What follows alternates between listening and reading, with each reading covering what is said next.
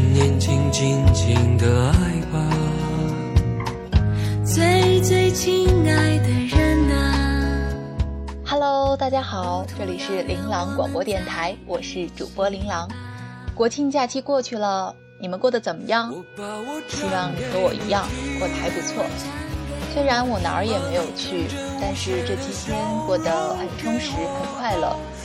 很多朋友在朋友圈里晒他们出去玩的照片，可我一点都不羡慕，因为很多地方我都去过了，在我最悠闲、最有心情的时候。而那些没有去过的地方，我以后会慢慢去。所以上班第一天，你们从那个状态里调整过来了吗？这期节目的文案是在假期的最后一天，在家一边听歌一边写的。如果你的身体已经上班了，而你的心还在路上，那么不如听听这期节目，它会带你回到那个无忧无虑的梦里。我们这期节目的主题叫做“有梦为马”，有梦为马的下一句是“幸福随处可期”。这句话来自大兵的书。之所以想做这样一期节目，是因为长假的前一天晚上，和朋友在酒吧坐着，发现现在的酒吧里都不放动感的摇滚了，而是在播着安静的民谣。昏暗的灯光和幽蓝的鸡尾酒，让人恍如在梦里。所以，想给大家讲一个我看过的像梦一样的故事。第一首歌是来自小柯的《想把我唱给你听》。谁能够代替你呢？你，的爱。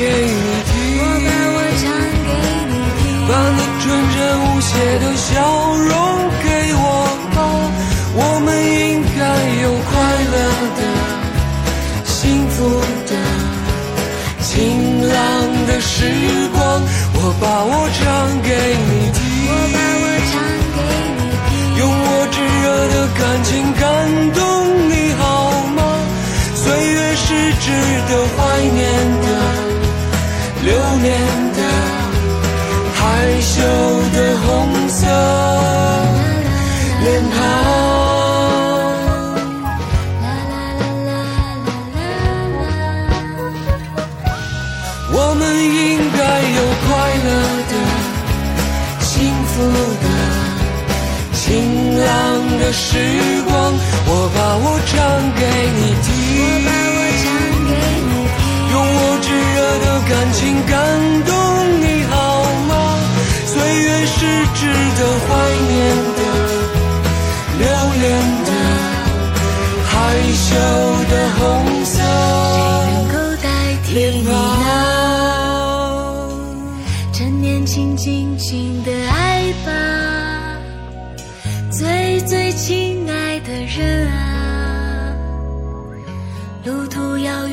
我们在一起吧。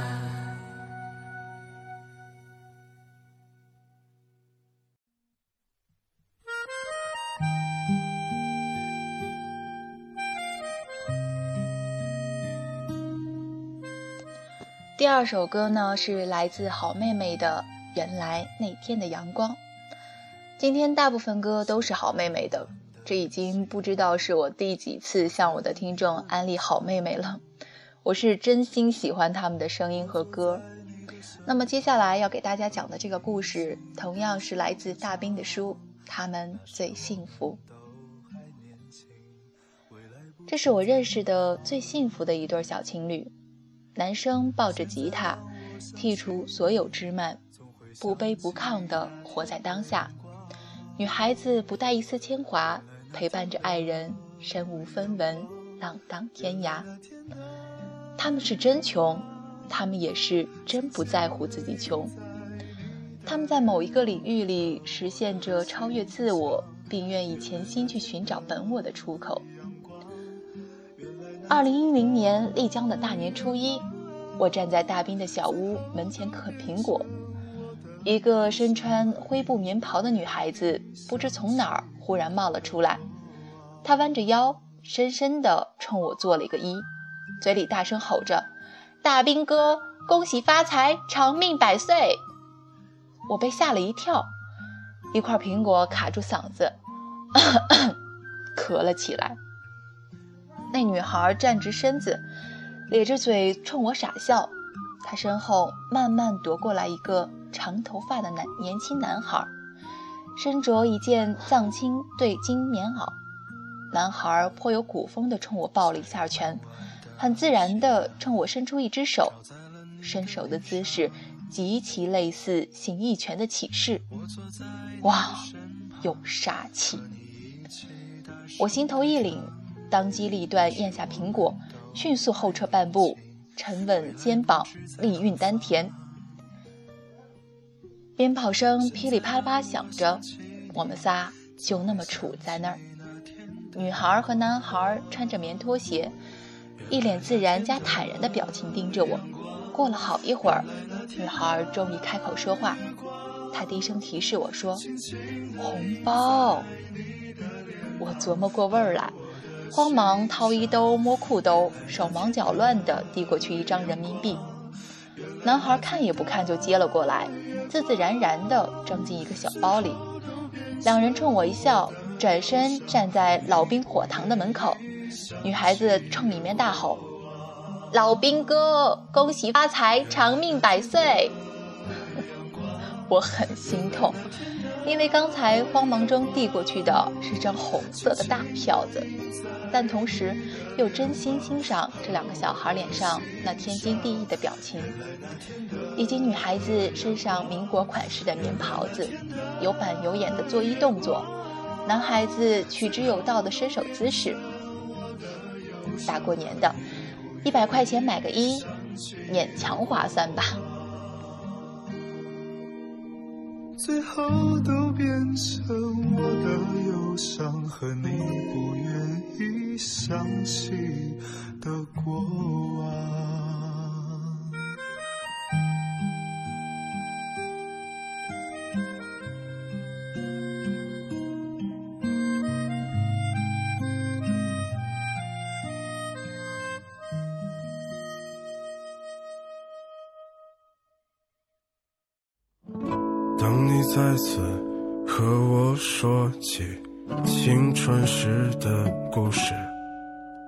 正在下着雨的无锡。当天晚上，我又见到了他们。大约九点半，我坐在小屋里给一帮西班牙客人表演口弦。小女生呲着牙咧着嘴说：“我们俩从不喝酒。”她举起怀里一个保温杯，晃了一晃说。我们自己带了喝的，我自己煮的。这是我有生之年见识过的唯一一对儿在酒吧喝小米粥的人。我借给他两个青梅酒碗，还给他们加了几块方糖。旁边的西班牙客人大眼瞪小眼的看着他们安安静静的喝粥，他们坦然的喝着小米粥，还和大家碰杯，那种自然的感觉。就好像酒吧里本就应该喝粥一样，我暗自叹气，问了他们的名字：王博和甜菜，一个二十六岁，一个二十五岁，两个人穿得干干净净，但古着素淡，不像是在过春节。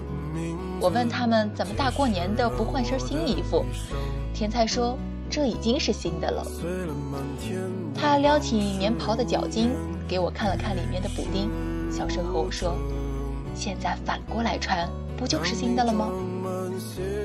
当时在座的有几个略微浮躁的客人，我怕这块补丁成为话题，会不小心伤到他们的自尊，于是就没继续开口问什么。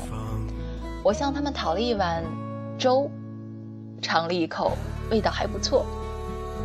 想起白天那一幕，我捧起酒碗，忍不住哈哈大笑。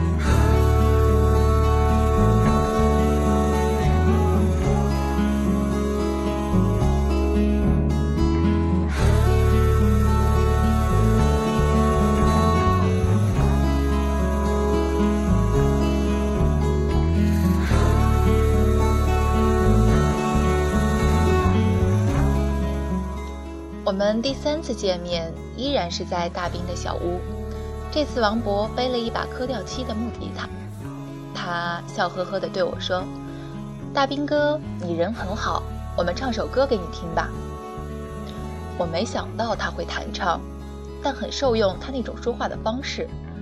这是一种大部分人在八岁以前都能熟能都能熟练掌握的说话方式，也是大部分人在十八岁以后腼腆谨慎的不敢去使用的一种语言。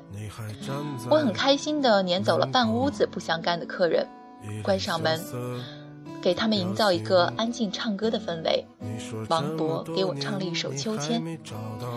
先是歌词，后是曲调，一小节接一小节的，连珠弹一样击中我，好听的简直要把我听傻了。王勃一边埋下头，弹下一首歌的 solo，一边说：“曲子是我写的，词不是，此是顾城的一首诗。如此这般不会取媚于人的孩子。”几乎已经绝迹了。他皱着眉看着我，我们之间没有年龄长幼、职业属性、江湖地位之分，这种感觉很舒服。我想，我遇见了同类，我必须要和他们成为朋友。却再也没有北方。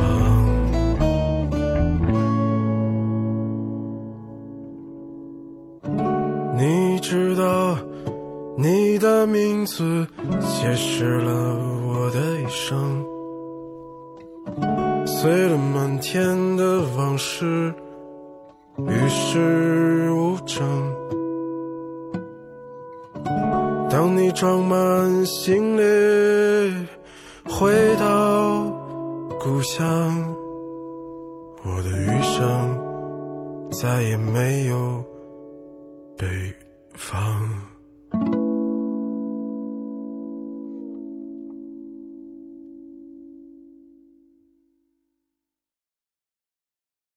时光一逝永不回，往事只能回味。越是和王博甜菜相处，我越是啧啧称奇。这两个人几乎没有为凡尘俗物伤脑筋的时候，晃晃荡荡的活着，像孩子一样过着家家。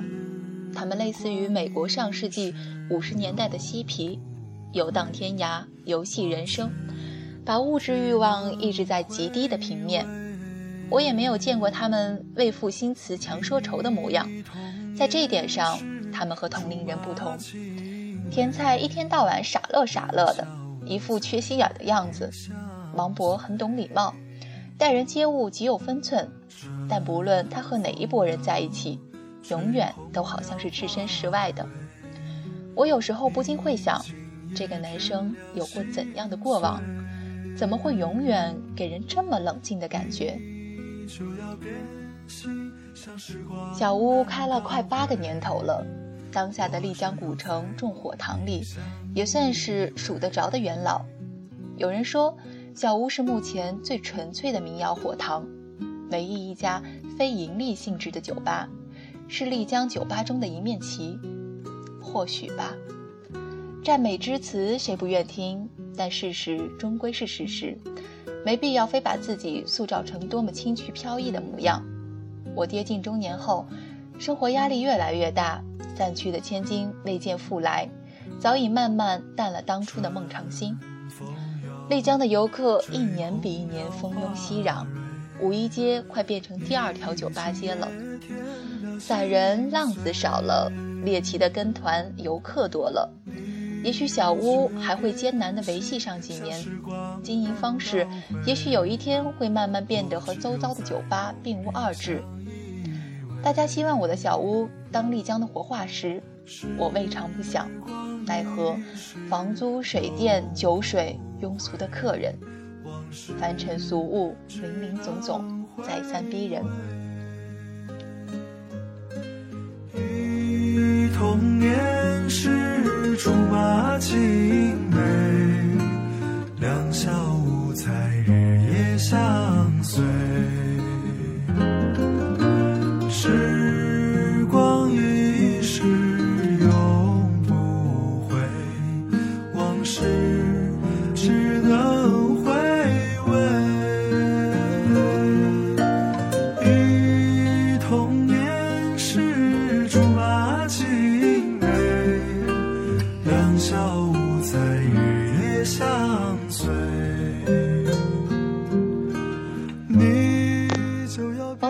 甜菜都是人民大学毕业的，他的专业是贸易经济，他的专业是外交学。甜菜在大学所有的时间只做了两件事：第一是跟王勃死磕，第二是跟话剧死磕。我能理解他那种状态，跟文艺青年谈恋爱的姑娘都很辛苦，尤其是这样一个始终潮湿的男孩子。王勃有一道深入骨髓的旧伤，父亲的离去颠覆了他整个世界。王勃的整个青春期在一片透不过气的潮湿中度过，他各种折腾，折腾到大三，折腾到了中度抑郁的程度。若没有甜菜的出现，他早已崩溃在成长的夹缝中。因为挂科和学年论文未交，他未能按时毕业，延期了一年才拿到毕业证。王勃去了外交部所属的世界知识杂出版社、世界知识杂志编辑部实习，之后就留下当图文编辑。那是王国王勃干过的唯一一份正经工作。他并不兼容那个中规中矩的环境，一时又没找到更好的出口。有一天，王勃向甜菜抱怨说。真想抛开一切出去浪荡天涯。甜菜说：“你有多少钱愿意辞职辞职出去走？”王勃说：“三千块吧。”你呢？甜菜说：“五百吧。”王勃沉默了一阵儿，甜菜又说：“三千块咱也有啊，只要你能开心，那咱们就走吧。去哪儿呢？”甜菜大学时跟学校话剧团去过大理演出，对云南有极好的印象。于是，一分钟后，他们决定买两张去昆明的车票。在第二天的火车上，在半个小时之内弄丢了身上那三千块钱。甜菜没有怪王博的大意，开开心心的陪着他挨饿，以及继续这条懒得回头的路。在我结识他们之前，他们已经在丽江悠哉悠哉地晃荡了大半年，过着一种貌似无忧无虑、极其不真实的生活，仿佛一切烦恼都不复存在一样。关于烦恼，我和他们曾经有过一次彻夜长谈。那天，他们最后一天在小屋当义工，我们从半夜一直聊到东方发白。我那天的状态差到低谷，一颗心五味杂陈，乱得很。日子过得就像那些不眠的晚上，他嚼着口香糖，对墙漫谈着理想。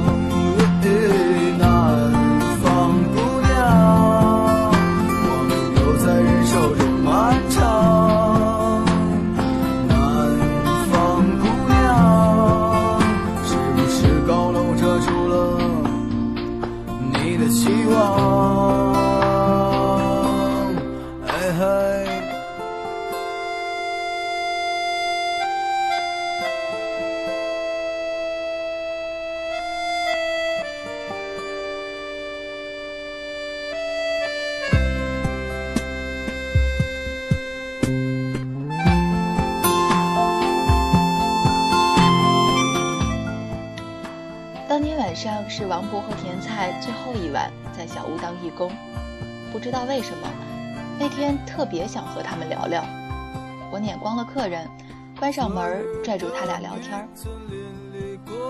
甜菜问我：“大兵哥，你要不要听听我们的故事？”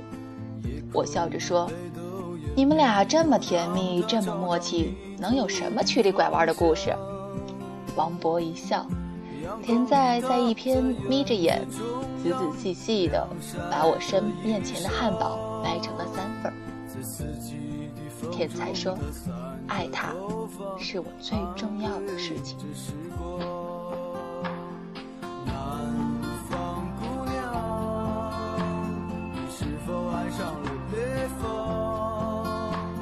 我有记忆以来做的最成功的一件事儿，就是谈恋爱。和王勃谈恋爱，从那时开始我就入戏了，这是我演的最认真的一个角色，我也简直就像活在剧本里面。我当时想，不管怎么样，我都不跟他分手。他既然说他爱我，我既然信了，那我就死乞白咧的跟他好一辈子，只要他能在我身边，我对整个世界都漠不关心。你问我为什么这样无忧无虑？嗯，我可能跟其他女孩不太一样吧。我看到的这个世界里，里面全是他，他就是我，我就是他。在这个前提下，所有的烦恼都是不重要的。我认为，好好爱王博，是这辈子对我最重要的事儿。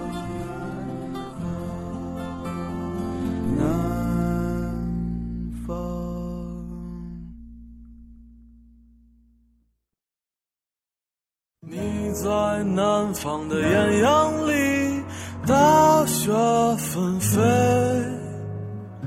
我在北方的寒夜里，四季如春。如果天黑之前，而王博说，我遇到许多不同的人，他们的性格和经历让我吃惊，更让我吃惊的是，他们当下都自在的活着。他们让我从自我狭隘的生活经验里跳了出来，我不再容易陷入自我情绪的泥潭里，永远存在另一种合合理的生活方式，这便是放下自我的尝试。我看到和听到了各种人的故事，见得越多，听得越多，我理越理解无常。那个时候，我通过他们的故事确认了一点：成功并不等于幸福。真正的幸福并不来自外界，而源自内心。我开始尝试一些塑造内心的事情，学着泡茶，读一些书，和一些出家人交流，偶尔打坐观心。而在这期间，最重要的事情是甜菜开始引导我通过沟通来解决我们之间的矛盾。总而言之，我尝试着在生活中去修行自我。我们总喜欢合唱《想把我唱给你听》那首歌，每次我们俩都是面对面唱给对方听。你知道吗？这不是浪漫，而是一种无比幸福的享受。你信不信？当真心歌颂对方的时候，心里安安静静的，什么烦恼都不复存在了。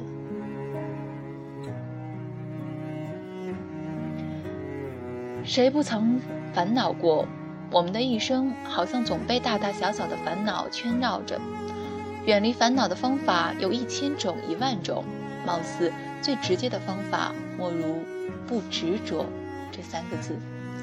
最彻底的方法莫如“智慧”这个词。一生那么短，一生何求？唯智慧与幸福而。还在远方发生的，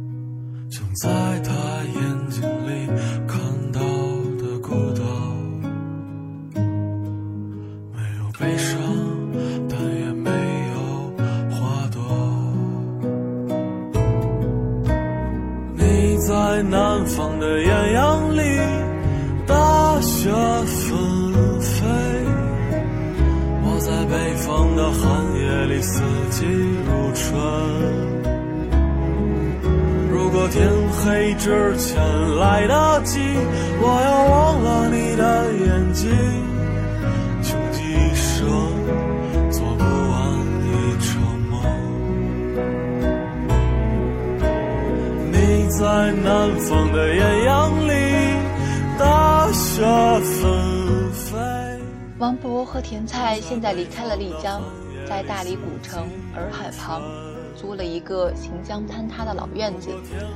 他们自己动手改了一间客栈，起名无音社。推开窗就是宁静的田野，那是个很偏僻的去处，不知能维系多久。如果你们去大理，请住在他们的院子里吧。有机缘的话，听听他俩合唱的《想把我唱给你听》。滇西北是片海洋，暗潮汹涌，鱼龙混杂。王勃和甜菜是两尾偶尔游过我身旁的鱼。我和他们结伴同行过一段小水路，又各自融入了不同的洋流。这是一方八风吹皱了的江湖，随波逐流的日子里，能与他们结缘是我的荣幸。我有种预感，未来未知的年月里，我们会各自画完一个曲线，再度并行在同一方真空妙影的水域。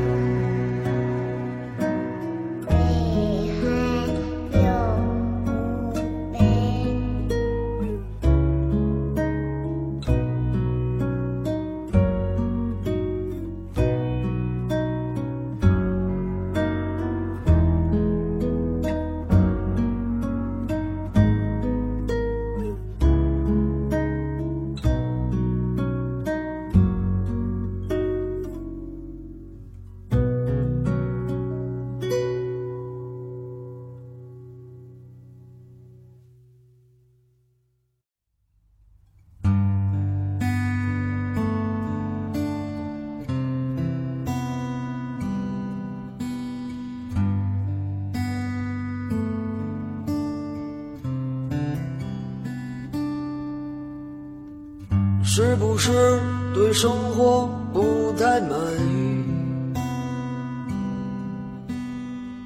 很久没有笑过，又不知为何。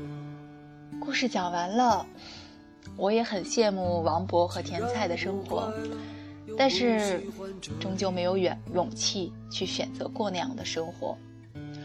我不知道你们有怎样的心情，直到在这个晚上，当我闭上眼。我会做一个很美的梦，梦里的我们都很纯粹，忘掉生活的压力、工作的烦恼，身边坐着喜欢的人，陪我们一起做喜欢的事。生活就像我们小时候玩的打老鼠，每次我们刚想从洞里伸出头来看看外面的世界，就总会有人给我们当头一棒。在理想和现实面前，大多数人都屈从于后者。既然在现实里有无数我们无法挣开的枷锁，那不如让梦里的自己不切实际一点儿，自由自在一点儿。不要再说我们那么不现实，我们只是还没有放弃做梦的权利；也不要再说我们是什么文艺青年，即使再俗不可耐的人，都应该追求自己做梦的权利。希望今晚的美梦能够让你明天早上起床上班的时候有更多的勇气，面对这个操蛋的世界。今天这期节目相对长一点儿，也希望大家能够做一个很长很长的美梦。这期节目所有的歌曲都是民谣，我以前说过要做一期关于民谣的专题，这也算是成了之前的诺吧。因为，好像只有民谣能够让人一直活在梦里。好了，我们这期节目就到这里，大家晚安。我是主播琳琅，下期再见。谁的肩上没有过齿痕？也许爱情就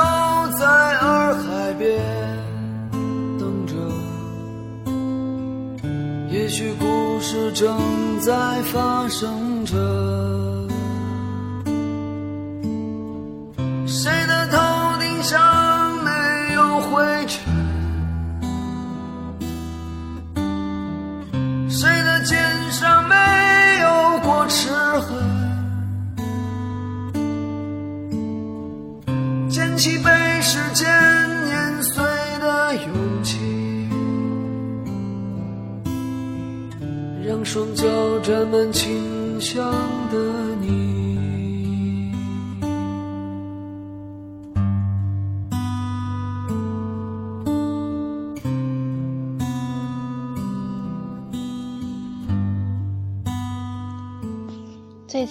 我会想起那个早秋的下午，我们开着车从苏州到西塘，窗外的天空那么干净，我们的心情那么纯粹，一路无话。